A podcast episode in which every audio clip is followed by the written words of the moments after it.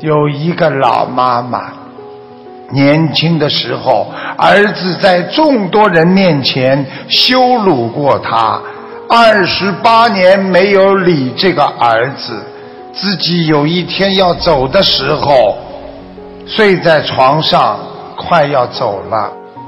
姐姐把哥哥带过来，跪在妈妈身边说：“妈妈，哥哥来看你了，你原谅他吧。”这时候，这个老妈妈眼睛闭着不讲话。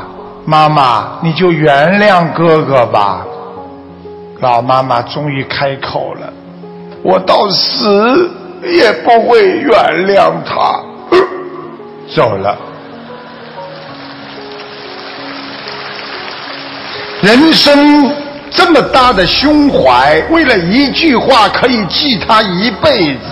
为了一件事情可以让自己受伤一辈子，这就叫愚痴啊！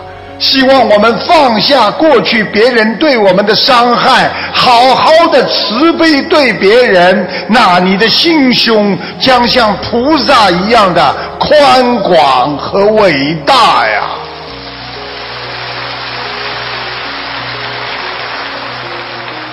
现代社会人崇尚的是物质享受，却忽略了精神上的充实，所以带来了太多的心灵扭曲啊！认为大家都是这么做，在迷茫，大家都在挥霍浪费，我也应该这么做。其实给自己带来更多的空虚和痛苦啊！学佛人要学会放下对物质的无穷欲望。我们要学会去探索完善人类的心灵世界，每天把不好的精神垃圾不要放在心上，要去倒掉；不要把别人对自己的伤害，把自己做错的事情牢牢的放在心上。